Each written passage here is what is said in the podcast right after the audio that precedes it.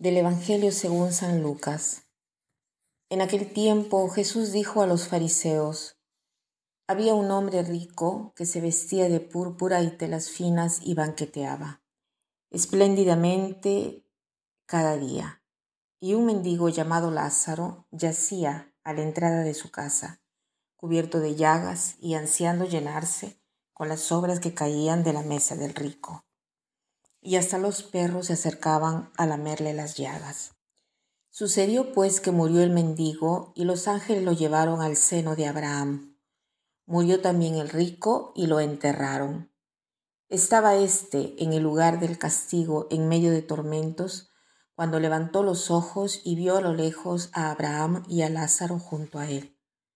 Entonces gritó, Padre Abraham, ten piedad de mí Manda a Lázaro que moje en agua la punta de su dedo y me refresque la lengua, porque me torturan estas llamas.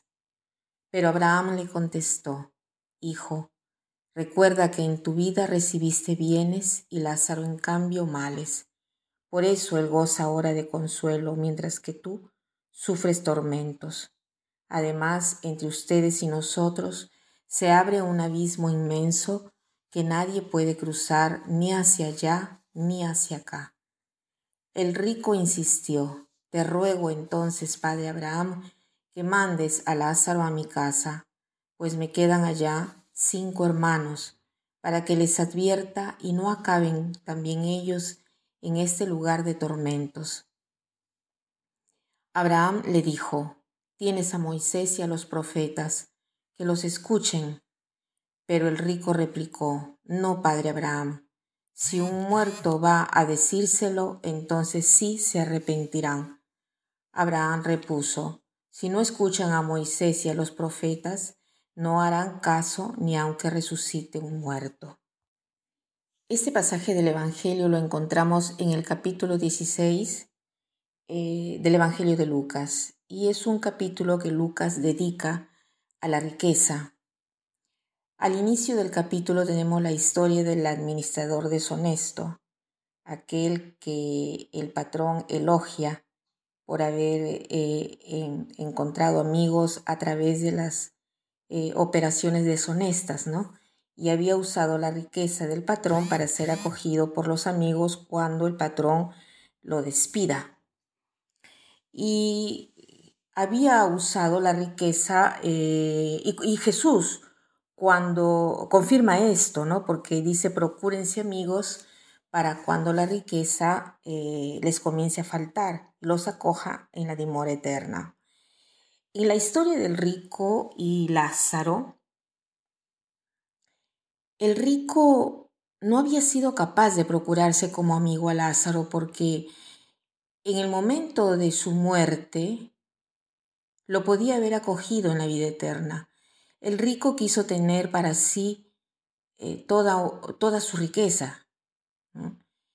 Y leyendo esta parábola, son tantas las enseñanzas que, que nosotros eh, podemos eh, sacar, tantas las decisiones o elecciones que cada uno pueda sacar al final de esta meditación hecha con integridad, con seriedad, ¿no? Y tantas también las emociones que nos invaden, de repente más que los pensamientos, ¿no? Por ejemplo, la compasión, la pena por Lázaro, en el cual podemos ver tantos pobres de hoy. O la indignación por el comportamiento del rico, que se convierte todavía en más fuerte cuando el rico pretende que Lázaro vaya a bañar su dedo para, eh, a mojar su dedo para bañarle la, lengua. Y también el placer de justicia cuando Abraham defiende a Lázaro delante de los pedidos del rico, o la sorpresa de cómo Abraham sigue dirigiéndose a ese rico en las penas del infierno, pero llamándolo siempre hijo.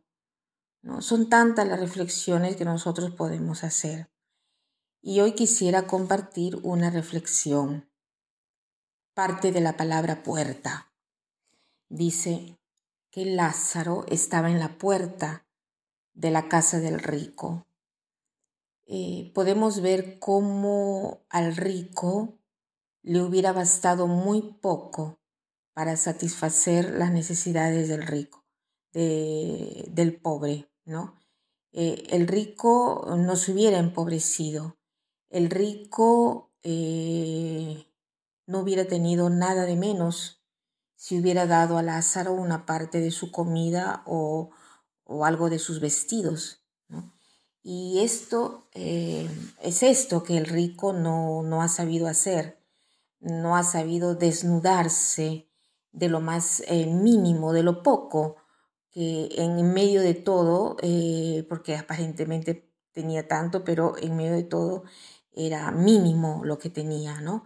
Entonces, eh, ¿cuál es el pobre que está en mi puerta? Me podría yo preguntar. Puede ser un pobre de dinero, puede ser un pobre de, medios, ¿no? un pobre de, de amistad, un pobre de gozo o, de dolor por los problemas que tiene. ¿Quién es el pobre que está en mi puerta? El pobre de mi edificio por sus malos momentos que está pasando y que me lo encuentro siempre eh, triste. De repente, alguno nos puede venir a la mente, ¿no? Y me pregunto, ¿tengo yo algo de lo que este pobre necesita? Yo tengo un poco de tiempo, de sonrisa o un pequeño regalo para compartir con este pobre? Muy probablemente lo tenemos y dándoselo, no, no, no es que nos vamos a empobrecer. Si yo doy un poco de mi tiempo, no me empobrezco, me convierto en rica, en rica de amigos que un día me van a coger en la dimora eterna. Entonces, ¿qué cosa es lo que bloqueaba al rico? ¿Y qué me bloquea a mí? Tantas veces el ser avaros de nuestros pensamientos, el apuro, eh, los programas que tenemos que no queremos que se nos cambien por nada del mundo, eh, los pensamientos en mis problemas.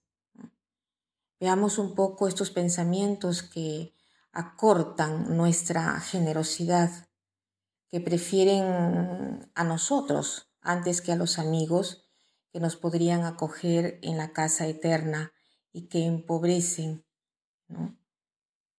a estos amigos que el Señor nos pone delante, que pone de nuestra parte.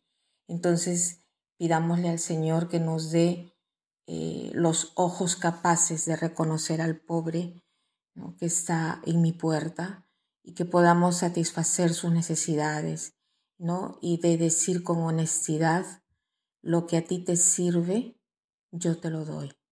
Que pasen un buen día.